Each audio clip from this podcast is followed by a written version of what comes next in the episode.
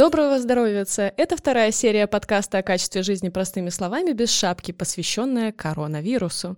С вами его ведущие Полина Полищук и Антон Бойко. И также Андрей Комиссаров, вирусолог.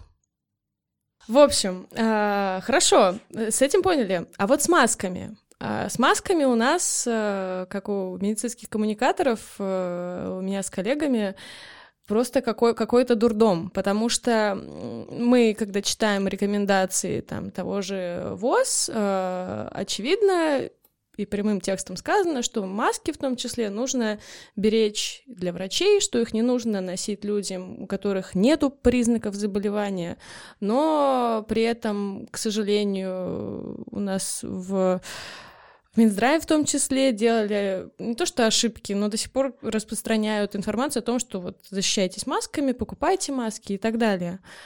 Как нам быть? Как все-таки объяснить донести э, вот этот момент, что маски не, не так защищают людей, которые не работают постоянно с большим количеством зараженных, инфицированных?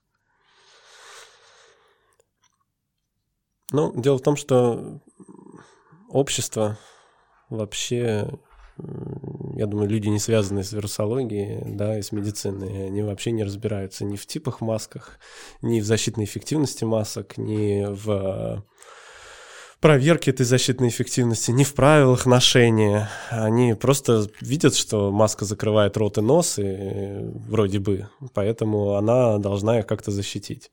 Но, конечно, мы с вами знаем, что э, маска в первую очередь нужна для того, чтобы человек в меньшей степени выбрасывал в окружающее пространство содержащий вирус аэрозоль, если он болен да, чтобы он, когда чихает и кашляет, чтобы он чихал и кашлял не на меньшее расстояние, скажем так. А если мы посмотрим на типы масок, да, то обычная медицинская маска, ее защитная эффективность будет очень низкая. И если мы посмотрим на там, респираторы FFP3, уровня, там N95, например, то у него защитная эффективность уже довольно серьезная при его правильном ношении, во-первых, и во-вторых, при проверке его прилегания. Дело в том, что на самом деле такие респираторы э, должны э, сотрудники проходить так называемый fit test. Есть специальные наборы для fit-теста. Это как? А, генерируется специальный сладковатый или горьковатый аэрозоль, Э, помещается такой, грубо говоря, мешок на голову человеку, человека в респираторе находится. И э, в этот мешок, который находится на голове, запускается, запускается аэрозоль. Он абсолютно безвредный, но он обладает вкусом, либо сладким, либо горьким. И если э, типа размер данного респиратора или там особенности лица не обеспеч... приводит к плохому прилеганию, то человек будет чувствовать этот вкус. Соответственно, это означает, что ему нужен другой там, типа размер респиратора, или он не умеет его одевать правильно и так далее. То есть, на самом деле, специалисты, которые работают с патогенами, они проходят эти фит-тесты. Поэтому, например, а, если кто-то просто из неспециалистов там, приобретет N95 э, респиратор, это не, не будет гарантировать ему, что он там будет защищен потому что он просто не знает, как им правильно пользоваться и не имеет возможности проверить защитную эффективность. Вот. Поэтому, конечно, э, скупание такого рода товаров со стороны неспециалистов, оно только приводит к дефициту этих товаров для специалистов. В этом ВОЗ как бы совершенно прав. Вот, э, да, спасибо большое за, за аргументы и комментарии. Я приведу в противовес э, комментарии людей, которые могли бы с вами поспорить. И вот что говорят. А, ковид у меня или ОРВИ или грипп пока неизвестно, но инкубационный период у них от трех дней и более. И когда я красовался с салфачами в парке, то уже был носителем вируса, неважно какого из, а потому должен был носить маску. Но пока идет инкубационный период, никто не знает, носитель он или нет, поэтому чем больше будет масок в метро, торговых центрах и публичных местах, тем устойчивее будет все общество перед угрозой эпидемии, даже если маска защищает не на 100%, а сделана из салфетки. Вот такие аргументы. Ну, это китайский подход. Так, и что, что нам с ним делать? Неверный все-таки подход. Почему неверный? Или верный? Один из подходов. Ага. Я так скажу. Один из подходов.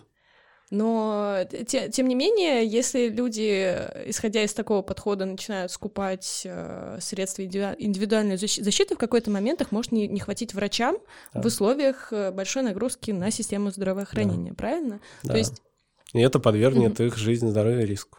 Угу. А врачи, как мы понимаем, в условиях э, пандемии и взрывного вероятного роста заболеваемости это главные люди. Это тоже нужно понимать. Да. Вот. Ну, то есть, если мы перенесемся мысленно в идеальный мир, где количество масок и респираторов не ограничено, угу. то, в принципе, я лично я не вижу ничего плохого в том, чтобы все их носили. Угу. Ну, ну, умели пользоваться им. Умели пользоваться, да. А вот еще тонкий момент. Вот, например, люди покупают маску, и у них может э, сложиться как э, я неоднократно слышала, вот эта иллюзия безопасности, когда, значит, на тебе маска, и ты уже меньше обращаешь внимание на то, как часто ты помыл руки, или как часто ты трогал лицо, или, в общем, там, трогал после кого-то какие-то предметы. А есть ли такой эффект, на ваш взгляд? Можно ли об этом говорить? Ну, я думаю, что есть. Это вообще в человеческой природе. Если человек что-то сделал специально, осознанно для чего-то, то он считает, что это должно было привести к какому-то эффекту. Поэтому он будет себя чувствовать там более уверенно, например. А насколько имеет это отношение к реальности, да, то, что он сделал, это ему довольно сложно оценить. Поэтому, поэтому да, наверное, то, что вы сказали, имеет место. Хорошо. С масками, я думаю, мы поняли все таки И даже с респираторами поняли. Антон, у тебя есть вопросы по респираторам? У меня не по респираторам, у меня скорее по мифам. А, О. Понятно, что время такое, что все распространяют, э, что кому не лень. Значит, слышал вот превалирующие две теории в народе. Значит, первое. Пить теплую воду. Потому что вот вирус от теплой воды, ну, вода причем почему-то 27 градусов в рекомендациях, а температура 36 градусов у тела. Но тем не менее, советуют пить теплую воду и что-то было еще, и чеснок. Вот кроме того, что чеснок, ну, обеспечит вам самоизоляцию, просто потому что люди не захотят с вами разговаривать. В, это, в этих советах что-то есть? Вот. Или все-таки отнесем это на фольклор больше? Ну, такого рода советы всегда довольно сложно комментировать, на самом деле. А, потому что почему, почему чеснок, почему не лайм, почему не лук, почему не красный лук? Это зависит от гастрономических предпочтений и того, насколько отдельным людям про противнее лук. Чем противнее лук, тем больше вероятность, что тебе его будут рекомендовать, мне кажется. Нет, на самом деле, те, кто идет дальше и начинает искать там какие-то обоснования более-менее стройные, они, конечно, вам скажут про фитонциды, про фитонциды угу. там лука, фитонциды чеснока и так далее, но как бы, данных о том, что фитонциды и прочие другие растительные соединения, находящиеся в луке и чесноке, как-то влияют на новый коронавирус, таких данных нет. Поэтому, ну, с другой стороны, если человеку нравится чеснок, и он не приводит никаким негативным последствиям, я не вижу проблем в том, чтобы есть чеснок и запивать его теплой водой если кому-то нравится. Антон, да, кстати, по, по, по мифам, у меня такое ощущение, что у Антона от, открыт э, тот же самый документ, который рассылают, мне кажется, в Одноклассниках и в WhatsApp э, родители друг другу и своим детям про какого-то молодого врача из РФ, который работает в больнице в Китае, который переведен на изучение вируса. В общем, может, вы, вы где-то это видели, такая только километровая полотно. И вот там вот вся эта жесть про 26-27 градусов, что-то там про чеснок вроде тоже было. Я хотела... Так точно. Так да, точно. да, да, да, да. Я вот хотела спросить... Э, так, а... Вот что пишет. После проникновения в горло может появиться сухость горла, которая встречается при ангине, продлится 3-4 дня. Затем вирус будет сливаться с носовой жидкостью, попадать в трахею, а затем в легкие и вызовет воспаление легких. Этот процесс займет от 5 до 6 дней. То есть вот как бы, когда попадают такие сообщения, а, которые на первый взгляд людям далеким от темы а, может показаться правдоподобным, а, как до них донести, что, ребята, да, это может выглядеть правдоподобно, но И там даже может быть частичка правды, там про то, что нужно мыть руки, не надо там трогать лицо и так далее. А как им объяснить, что стоит фильтровать такую информацию, как ее фильтровать? Я понимаю, что это не совсем вопрос вирусологу, но тем не менее. А можно ли мне им это объяснить в принципе? Это вопрос. Но мы, мы же все-таки говорим о том, чтобы там защитить своих близких. Слушай, я, я так скажу, время-то живое, так сказать, новости прилетают вот прямо пока мы тут сидим с вами, да, и вот в новость, что, кажется, в Москве в одном из мамских чатов а, всерьез обсуждается и, собственно, разлетелась примерно таким же вирусным эффектом. Новость о том, что ночью Москву планируют обрабатывать, значит, дезинфицирующими веществами с вертолетов. Химтрейл. Вот, типа, что в Ухане они ходили, в Ухане ходили в Китае и улицы там шлангами обрабатывали, а значит, Москву военные вертолеты будут с чем-то осыпать сверху. Ну, то есть, как бы, что ты здесь объяснишь? Я ну, так вот бы Это, кстати, с Украины, из Украины прикол прилетел. Я вот э, тебе говорю, это вот вчера, вчера или там позавчера было днем каких-то там харьковских пабликах. Я... Ну, вот кто-то это увидел, не увидел надпись паблика, и понеслось. Вот так. Я боюсь, что такого количества дезинфицирующей жидкости нет, чтобы с вертолетов это делать. Вертолеты не так быстро летают, как минимум, да. Не, на самом деле, на самом деле, ну, генераторы дезинфицирующих аэрозолей э, очень активно использовались в Китае. Ну, все эти вот картинки, которые мы видели. Какой вклад их в замедление распространения инфекции? Ну, я думаю, что это будет оценено и описано. И я думаю, что там через год выйдут какие-то статьи, которые, бы, которые нам более или менее убедительно расскажут, было это эффективно, было это неэффективно, в чем были плюсы, в чем были минусы. Но сейчас пока сложно говорить. Ну, честно говоря, я не являюсь большим специалистом по дезинфекции ты, улиц. Ты, то, то есть нет смысла вас спрашивать, э, что это за жидкость может быть, и там, нужна ли она, и хватит ли ее, и так далее, которая обрабатывает улицу в Китае. Не знаю, чем обрабатывают улицы в Китае, честно скажу. Это, это было плацебо, ребята, это была вода, чтобы все успокоились. Вот еще из, из, из, из того же прекрасного сообщения, просто очень хочу при, при, привести пример. А, делайте несколько глотов, глотков воды каждые 15 минут. Почему? Даже если вирус попадет в ваш рот, питьевая вода и другие жидкости вымывают их через пищевод в желудок, а там кислоты в желудке убьют весь вирус. Если вы не пьете достаточно воды регулярно, вирус может проникнуть в ваши дыхательные пути и попасть в легкие. Но, с другой стороны, э, часто э, понемногу пить, в принципе, полезный совет. Смотря что. Воду. Ну вот в целом вот этот вот э, аргумент про то, что если вы постоянно орошаете, значит, вашу полость рта, то вирус не так легко внедряется в ваш организм. Ну, я думаю, что здесь ничего комментировать. А Андрей не качает головой. Да. Это, это все неправда, скорее всего на 99,9. Я бы перешел от этого, ну не знаю, в общем, как назвать то, что мы читаем, от этих вредных советов, да, а, и поговорим о полезных. А подожди секунду. Если наблюдаются. Так, ну ладно. Просто тот жду. вопрос Давай. про то, как он все-таки внедряется в организм тогда, вот, чтобы для, до людей это опять же донести каким-то более-менее простым языком, если это возможно.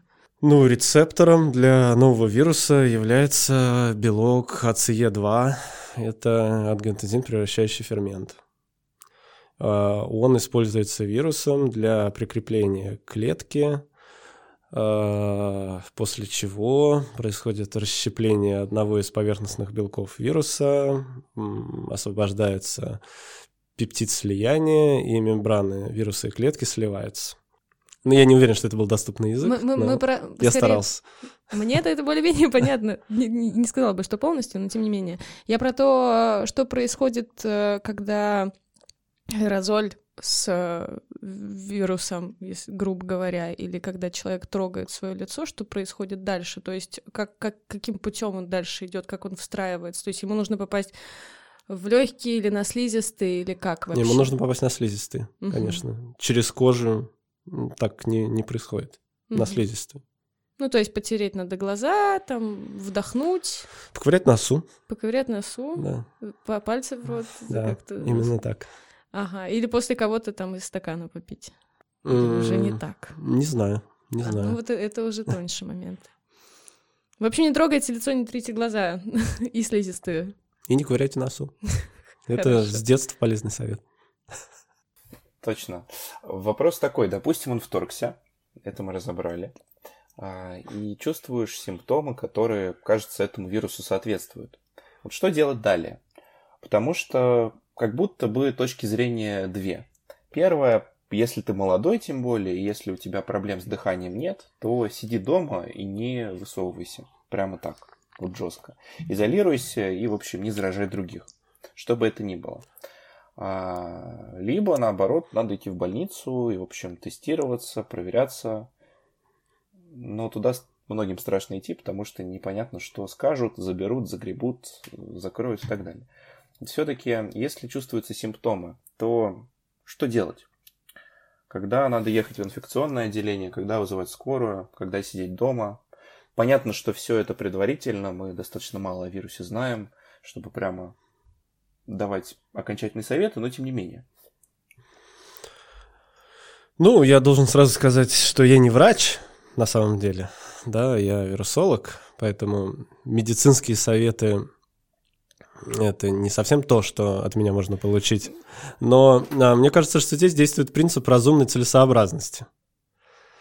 А, а, если вы чувствуете, что вы нуждаетесь в медицинской помощи, то вы должны обратиться за медицинской помощью а, проблема, как бы попадете вы в статистику по коронавирусу и протестируют ли вас на коронавирус, это не ваша проблема как пациента. Поэтому, если вам нужна медицинская помощь, вы за ней обращаетесь. Опять же, никто не отменял циркуляцию всех остальных ОРВИ и других. И грипп есть, и грипп А, и грипп Б, и риновирус, и РС-вирус и так далее. То есть а, при первом, из-за того, что симптомы очень похожи, если каждый человек будет считать, что он заболел COVID-19, то никаких ресурсов системы здравоохранения на то, чтобы протестировать сплошь всех больных ОРВИ в мегаполисе, это просто невозможно ни в одной стране. А что у нас, кстати, сейчас э, с эпидемиологической обстановкой в плане ОРВИ и гриппа в Питере? Есть какие-то данные? Просто на, фо- на фоне всей этой эпопеи с э, короной э, про грипп как-то не то что забыли, но, в общем, как-то про данные особо речи не идет. А хотелось бы узнать. Волна-то у нас есть сейчас, которая бывает у нас каждый год? Да, да. Есть она, то есть. есть. Расскажите подробнее? А, ну, в этом, в этом эпидсезоне циркулирует грипп Б, вариант Виктория, э, грипп А, преимущественно H1N1, э, H3N2 встречается реже, э, и э, грипп, как и обычно, составляет где-то около 25-30% от прочих ОРВИ. Но также встречается пара, там, парагрипп, РС-вирус и другие вирусы. Ну, то есть грипп сейчас летает, а и его не нужно списывать со, со счетов. Абсолютно, абсолютно не нужен. А вот, кстати, в, у ковида, то есть не у ковида, господи, у... SARS-CoV-2. У SARS-CoV-2, да. Я просто всеми хочу его назвать nCoV-19, угу. а это не это, это уже не актуально. Это уже не актуально, да. А, SARS-CoV-2. SARS-CoV-2. Ужасное название, на самом деле. Да, тяжело. Да не то, что тяжело, оно просто путает людей. Ну, путает, да, я об этом. А, у вероятность э, вот этой острой пневмонии у SARS-CoV-2 и у вирусов, э, у разных штаммов вируса гриппа, э, насколько различается? То есть я сейчас почему спрашиваю об этом? А, Все-таки люди попадают, могут попасть в больницу с тем самым острым респираторным дистресс-синдромом. Насколько у них вероятность получить такой синдром при гриппе, который сейчас тоже гуляет? Сезонные вирусы гриппа довольно редко вызывают э, вирусную пневмонию. Угу. Что пневмония может быть вирусная, а может быть вторичная бактериальная. Да. И пневмония при гриппе чаще всего бывает все-таки вторичной бактериальной пневмонией. Вот, поэтому вероятность есть, но эта вероятность значительно ниже. То есть получается, что когда у человека COVID-19, у него чаще всего будет именно вирусная пневмония, которую ну, по факту невозможно лечить, кроме как симптоматически. Нет. Как Или... мы с вами вначале а. обсудили, чаще всего у него будет просто болеть горло, он будет ну, кашлять, у него я... будет подняться температура. Это и да. все. Я, на я этом про... все закончится. Я про все-таки тяжелые случаи, острые ситуации. А, лечить, ну, лечение симптоматическое, пока исключительно. Сейчас Китай огромный полигон для испытания самых разных противовирусных препаратов, а, но пока о результатах говорить рано. Интересно отметить опыт китайцев по а, оценке компьютерной томографии для диагностики э, вот новой коронавирусной пневмонии.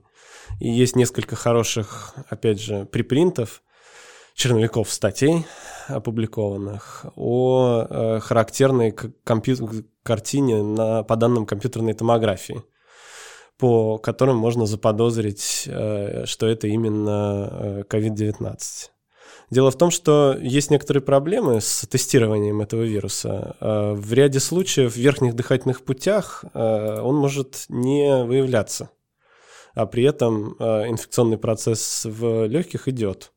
Но легкий, как вы понимаете, это не самый легкий для взятия материала каламбур, не самый легкий для взятия материала э, объект.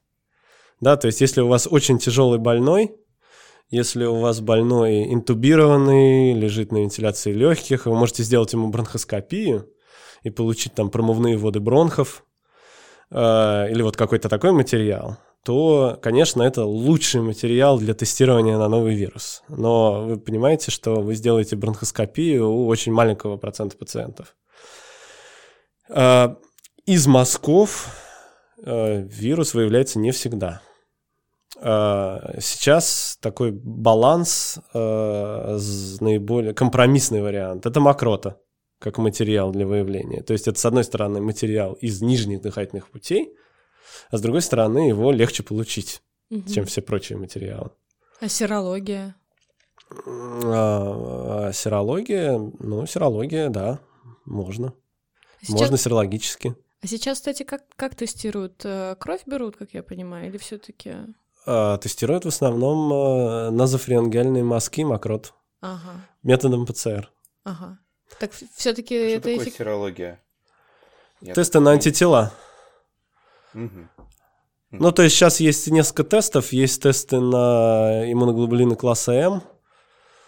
А, на иммуноглобулины класса G я не видел. На иммуноглобулины класса М есть тест. Но любое, любое серологическое исследование по чувствительности будет очень сильно уступать э, ПЦР на нуклеиновую кислоту возбудителя. Поэтому. Просто вот сейчас появляется огромное количество, опять же, опубликованных клинических случаев из Китая очень-очень интересных и э, для специалистов.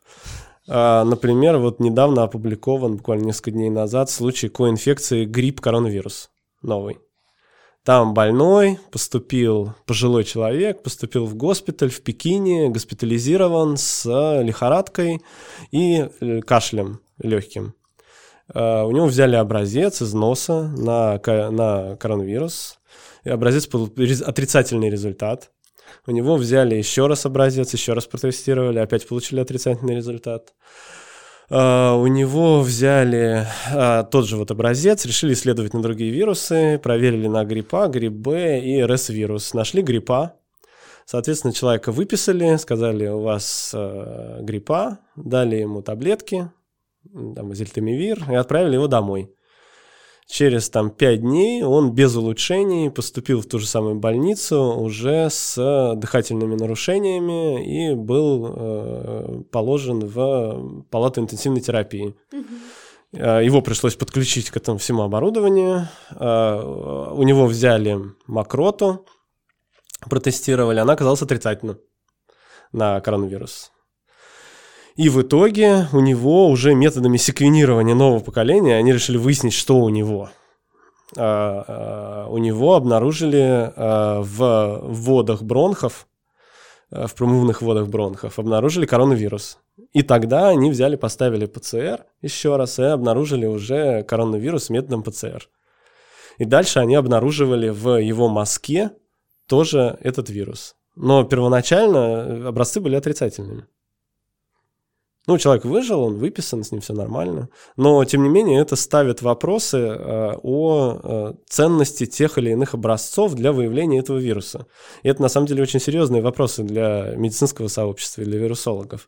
Потому что мы все привыкли считать априори, что ОРВИ – это назофарингеальный мазок или там мазок из, ну, то есть мазок, мазок из носа глотки или мазок из рота глотки, мазок из зева.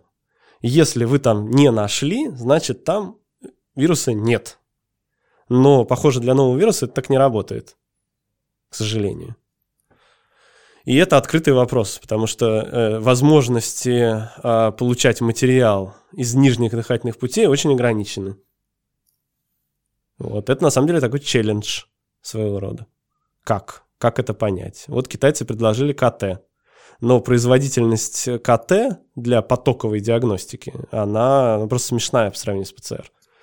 Потому что в ПЦР, если у вас хорошая лаборатория там, с роботизированными, где часть методик роботизирована, то вы можете там ну, тысячи образцов проставлять. А компьютерная томография это что там, ну, как минимум там 10-15 минут, а то и больше на пациента, на одного. И дорого. Ну и довольно дорого, да, конечно.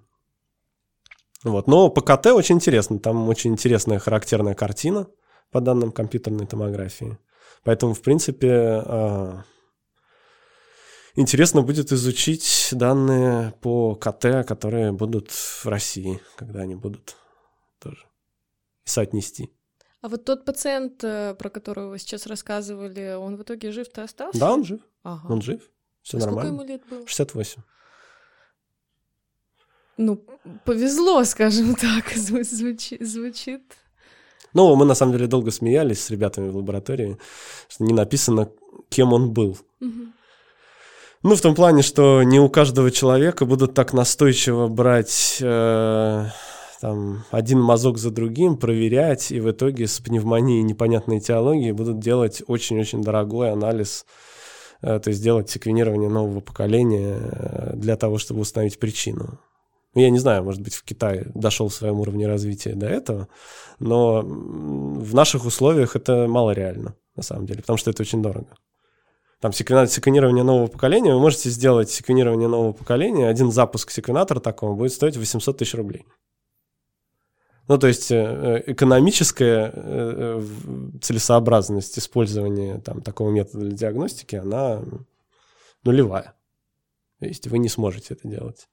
Но вот китайцы описали для этого пациента, для какого количества пациентов они вот этим методом высокотехнологичным выявляли коронавирус, таких данных нет. Но это в наших условиях это очень дорого. Да в любых условиях это очень дорого. Ну, там в Европе или в Штатах это будет ну, в два раза дешевле. Но все равно это безумные суммы.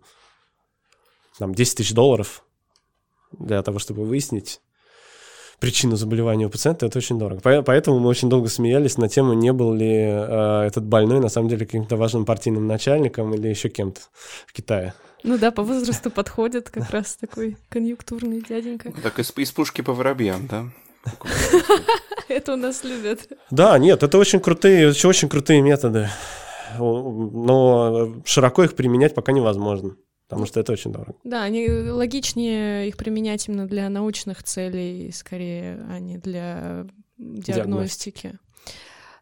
О, про, о профилактике поговорили, о диагностике тоже немножко поговорили. Но если говорить о лечении, то, насколько я понимаю, в основном сейчас э, лечение симптоматическое, ну, по сути, как это было бы с обычным ОРВИ, может возникнуть пневмония, и получается, ну, там, все лечение, оно, в общем, такое же, как и у пневмонии. Я это правильно резюмирую? Да, совершенно Или верно. все-таки есть особенности? Угу. Тогда вопрос, а какие стоит лекарства симптоматические покупать, а какие не стоит? Очень, очень чесался язык пошутить про, когда про Китай говорили, что они сейчас тесты проводят, там орбидол, КГЦ, гаверин, вот, а, же там включили. Но тем не менее, что бы вы посоветовали в аптеке приобрести, возможно, каждому, да, кто рискует заразиться? Чтобы облегчить симптомы. Слушайте, ну так как это абсолютно выходит за пределы моей экспертизы, то я бы дал комментарий про орбидол небольшой с точки зрения вирусолога. но воздержался... Вот от, это очень интересно. Но воздержался угу. от медицинских советов, потому что, ну... Хотя у меня есть незаконченное медицинское, кроме высшего биологического, у меня есть незаконченное медицинское образование. Но с позиции своих трех, трех курсов я не буду комментировать это. Спр- а... Справедливо. Тогда обратимся к Минздраву, да, за этой информацией. Полагаю, оно там тоже так же написано, на самом деле. Да, а, а, а, что, кас... а что касается орбидола, э, на самом деле, ну, как мы все знаем, и как знают все там любители, фанаты доказательной медицины, орбидол один из, э, так сказать, постоянных членов разного рода расстрельных списков препаратов, которые в приличном обществе не принято употреблять, да, их название. А, что для него там нет таких исследований, нет всяких исследований и так далее. Но если мы посмотрим на, там, на действующее вещество и посмотрим на разные научные, не клинические, а научные исследования, то там много всего интересного по связыванию с а, белками там, вируса гриппа, есть 3D-структура, кстати говоря, не это не российская статья и не китайская статья. Это статья э, довольно уважаемой группы структурных биологов из Института Скрипса США.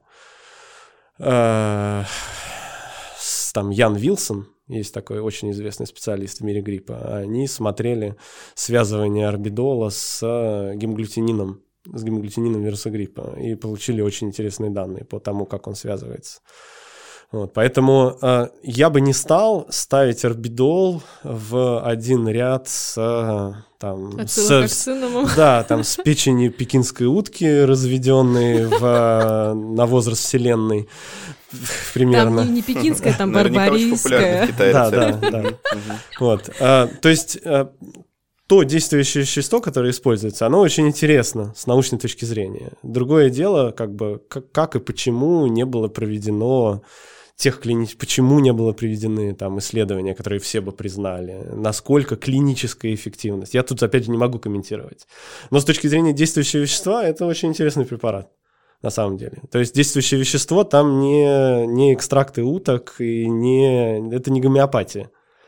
Действующее вещество там серьезное, и оно действительно связывается с вирусными белками. Другое дело, насколько на уровне организма это работает, да. Вот тут, возможно, какая-то большая доказательная база нужна. Так, по вакцинам самое главное, ну, потому что у нас немного, не так много времени осталось, это мы боимся, что вы устанете. В общем, э, по вакцинам какая история, что вот у нас есть грипп, от него есть вакцина. Пусть неэффективная на 100%, но тем не менее, довольно адекватная штука. Мы, кстати, прививались этой прошлой осенью. Какие молодцы. Ну, такие. А вы? И я, О, о, вот так вот. Это вы лукавите, наверное. В общем, а, есть вакцины от гриппа, и вроде бы люди не так уж активно и прививаются на самом деле. Ну, конечно, смотря откуда посмотреть, но тем не менее. А, вот сейчас все болтают про вакцину от коронавируса, что вот скорее бы скорее ее, все дела и так далее. Как вы думаете, после того, что сейчас происходит, и после того, как все когда-нибудь закончится или хотя бы притормозится, будет ли спрос на вакцину и реально вообще ее сделать при, при тех данных, которые есть? А, смотрите, в чем разница с истории с гриппом. Да? А, самое главное это не есть вакцина или нет вакцины, а это есть ли платформа для производства вакцины, и есть ли понимание технологии, согласно которой нужно ее делать. Потому что для гриппа такое понимание есть, потому что э, вирусы гриппа, они все примерно похожи. Да, и мы понимаем, как устроен, примерно, да, понимаем, насколько можем, э, как устроен иммунитет против гриппа, и как это работает, и как организовать производственный процесс. Поэтому, когда возникает новый вариант гриппа, всю эту систему можно довольно легко перестроить. В том числе на разных уровнях. На уровне идеи, как сделать ее, да, как сделать вакцину, чтобы она работала. И на уровне, как это реализовать производственно. Вот в случае коронавируса этого нет. И есть э, ну, огромная палитра идей, как, э, на каких платформах, на основе чего можно сделать вакцину, попробовать сделать вакцину. Например? Нет, ну подходов огромное количество. Это всякого рода там, векторные вакцины, рекомбинантные вакцины, РНК-вакцины. Есть огромное количество технологических платформ для того, чтобы производить вакцины от любого, от любого патогена. Другое дело, что мы не очень понимаем, как э, э, коронавирусы взаимодействуют с иммунной системой. И из-за этого э, мы не очень понимаем, какая платформа вакцины будет более эффективна, а какая будет менее эффективна. Потому что у целого ряда вирусов есть такое явление, как э, э, антитело опосредованное увеличение тяжести заболевания. То есть это, допустим, характерно там, для РС-вируса. То есть э, от РС-вируса, например, довольно давно была создана вакцина. Только потом оказалось, что эта вакци- вакцинация приводит к более тяжелому течению заболевания вакцинированных. И это заморозило э, э работы по э, разработке вакцины от РС-вируса на многие годы. Как это устроено у коронавируса, мы пока не знаем. Поэтому сейчас все платформы будут испытывать. И все подходы будут пробовать. Но какой из этих подходов окажется эффективным, сложно сказать. Вот были довольно пугающие для общества и довольно интересные для специалистов информация о повторных заражениях. Вы, наверное, слышали тоже об этом, что ужас-ужас. Расскажите. Ужас-ужас. Люди могут заболеть второй раз. Зарегистрировали людей, которые в Китае переболели, а потом раз, и через какое-то время, вот в пределах вот этой вот вспышки, которую мы сейчас видим, пандемии уже, не вспышки, заболели еще раз. И начали бить тревогу. О, Господи, какой кошмар, иммунитет не вырабатывается, ужас-ужас. Никогда такого не было. На самом деле это не так. Ну, то есть э, не так, в смысле, это уже известное явление для, для сезонных коронавирусов. Если вы посмотрите статьи, в 2018 году вышла хорошая статья, большая, по коронавирусу NL63. Это один из сезонных коронавирусов, который вызывает там 0 сколько-то процентов случаев ОРВИ, но каждый год по всему миру. И в этом большом исследовании было показано, что да, в пределах одного эпидемического сезона человек может заболеть э, абсолютно тем же самым коронавирусом. То есть э, нету новизны у нового вот коронавируса, который SARS-CoV-2. Это не новое свойство. Есть уже коронавирусы, которые этим свойством обладают. Другое дело, как с этим свойством Жить. бороться, да, и как сделать вакцину, которая бы преодолела это свойство. И а вот это вот хороший вопрос. А есть ли сейчас на рынке такие вакцины, которые преодолевали подобные свойства э, у вирусов? Мне такие неизвестны. Угу. То есть это будет такой ноу-хау? Это будет челлендж большой.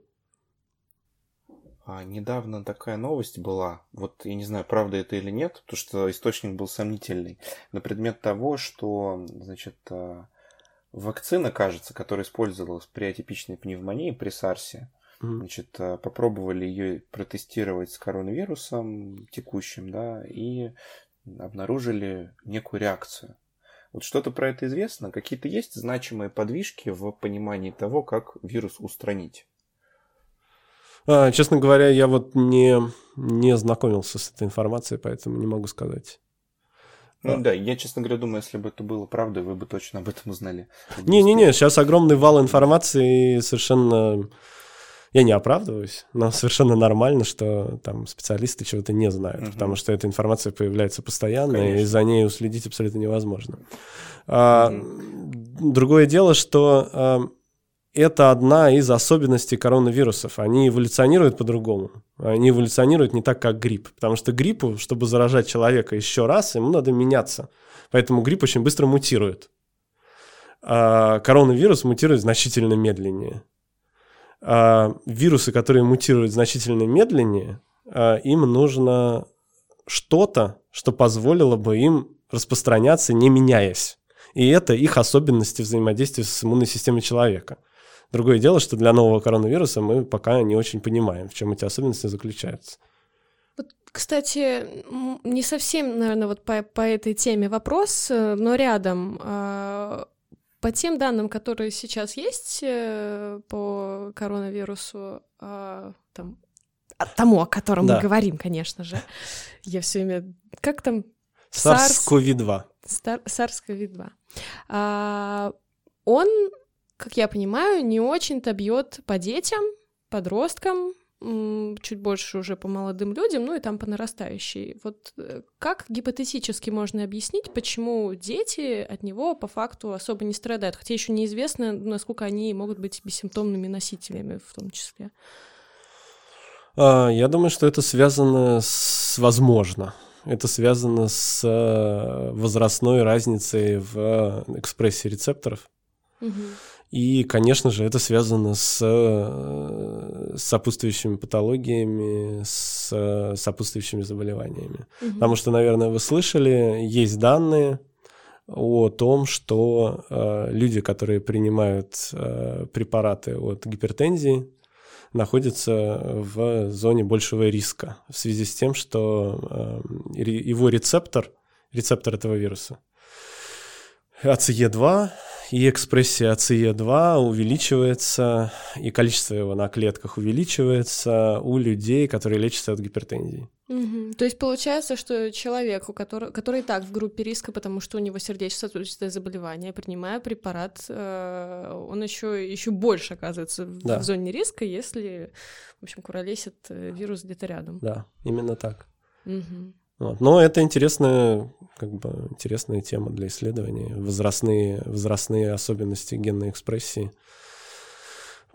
Да, просто все, все привыкли, что ОРВИ, оно обычно би... ну не то, что бьет, оно как бы куролесит среди детей особенно, а тут хоп, и вдруг дети, за которых все очень сильно всегда переживают, они вот в, в таком, э, как сказать, по, в таком шаре защитном, что ли, не знаю, это прям интересно.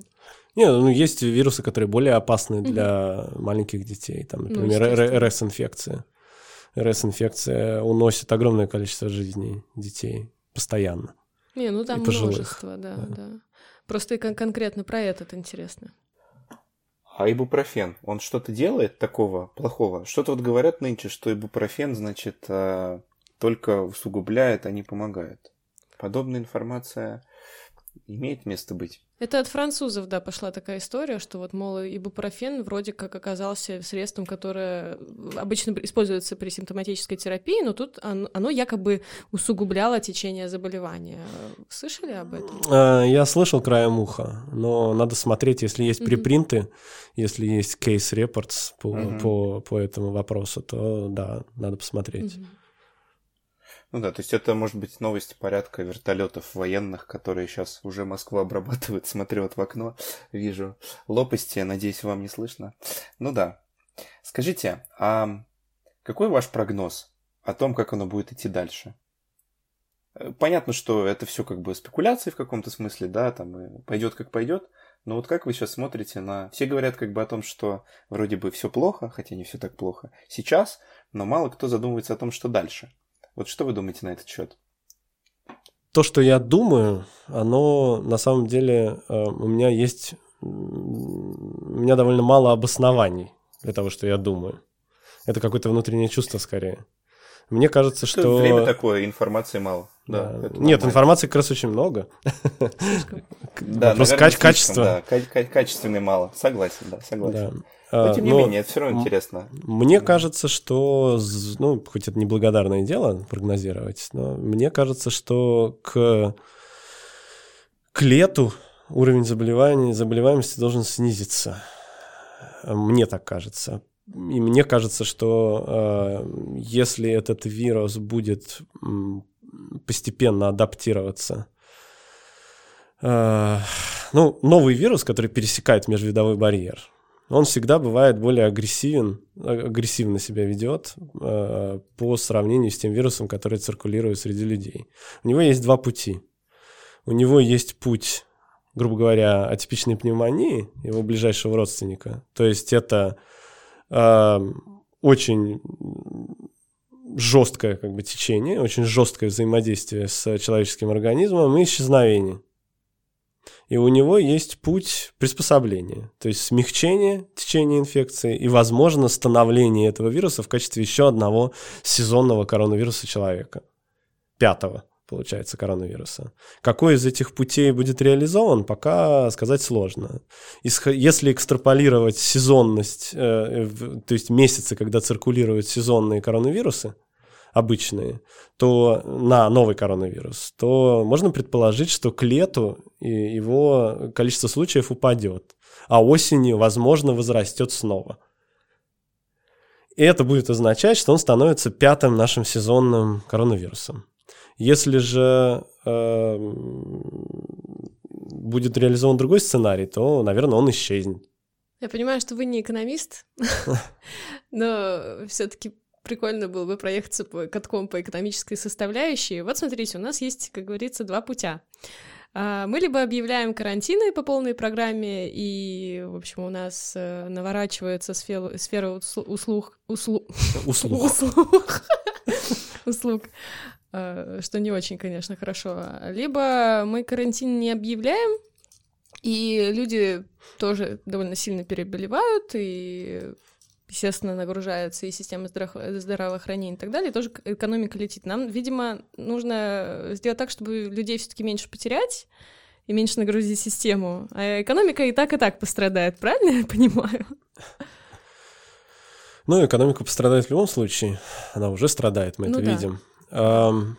Другое дело, какие меры. Ну, как бы мы сказали, я не экономист, но на экономические темы любят порассуждать все, безусловно при любом раскладе будут и уже есть экономические последствия. Другое дело, какой комплекс мер будет для смягчения этих последствий. Опять же, сфера услуг. Э, там, можно просто закрыть э, там, ресторан, запретить всем работать, а можно облегчить его подключение там, к сети э, доставки еды. Да? Каким-то образом там этому поспособствовать. А, или стимулировать людей делать так. Таким образом, э, бизнес будет работать, э, э, он не будет загибаться, и будет польза тем людям, которые там самоизолировались и заказывают еду, у них будет больше разнообразия. Да, опять же, как будут потрачены средства, которые у государства есть. А, будет использоваться там фонд национального благосостояния, не будет использоваться, в каком объеме он будет использоваться, какие меры будут, будут спасать авиакомпании от банкротства или там туроператоров от банкротства или еще кого-то от банкротства, не будут. А, есть огромный арсенал экономических методов для того, чтобы, для того, чтобы смягчить последствия. Просто вопрос, что в голове угла. Если в голове угла жизни людей, то придется пойти на какие-то жертвы. Экономические. Экономические. Насчет избыточности мер. Сейчас многие спрашивают об этом, что вот, значит, правильно ли закрывать границы, когда вирус уже гуляет, по факту? Э, правильно ли ограничивать сообщения внутри страны? Опять же, это, наверное, вопрос все-таки больше там к эпидемиологам, mm-hmm. наверное, но тем не менее, а, что из того, что сейчас можно сделать, может быть избыточным, а что может быть правильным? А, ну, мне кажется, что для того, чтобы снизить удар по и загрузку системы здравоохранения, самые жесткие меры будут оправданы. И когда мы смотрим на пример Китая, представьте себе, если бы Китай не сделал этих мер. То количество случаев и то количество смертей, которые были бы, если бы китайцы не пошли на свои беспрецедентные меры. При этом это количество случаев э, не только в Китае, потому что если бы они не пошли на эти меры, то распространение за пределы Китая произошло бы значительно быстрее.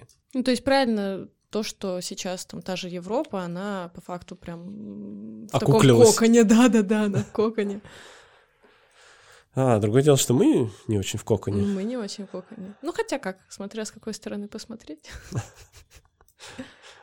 Нет, мне кажется, это правильно. Угу. Тем более эти меры, они же не на очень длительный срок вводятся. Ну да. Но опять же, да, это уже такие эпидемиологические истории, если дальше идти по глубине меры, какие они могут быть. Ну просто я смотрю вот там на, не знаю, на два месяца вперед, да, вот будет конец весны.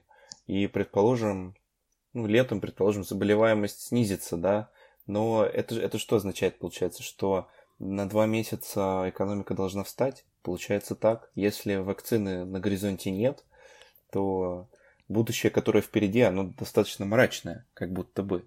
Потому что, да. мы за такое время не адаптируемся внутренне, ну, я имею в виду организм, можем ли мы вообще адаптироваться. Вот, а, а вирус-то не денется никуда. Так а, получается. То есть, это то время... Мрачновато. Это то время, которое можно выиграть для того, чтобы, ну, грубо говоря, прокачать систему здравоохранения. Потому что, ну, в наших условиях не очень реалистичным представляется там вот строительство новых каких-то гигантских больниц за 14 дней и так далее. Но каждый выигранный месяц, если это не просто остановка экономики, а еще какие-то действия дополнительные, это там производство дополнительных э, установок для искусственной вентиляции легких. Это там, не знаю, строительство или подготовка или перепланировка стационаров. Это обучение персонала. И каждое, каждое, каждый такой месяц это при правильной организации. Это лучшая готовность и больше спасенных людей. Вот в чем дело. Понятно, что э, законченная вакцина, завершенное исследование, все это в этом году вряд ли состоится. Но если мы хотим спасти тех, кто будет нуждаться, вот этот вот процент людей, которые будут нуждаться в помощи, то время, которое мы выиграем, позволит этих людей спасти, да. Как-то так. Последний вопрос. Э, чему нас может научить эпидемия коронавируса, которую мы наблюдаем сегодня? Она может нас научить очень многому. Во-первых, насколько эффективны те планы подготовки к пандемии, которые писались в межпандемический период.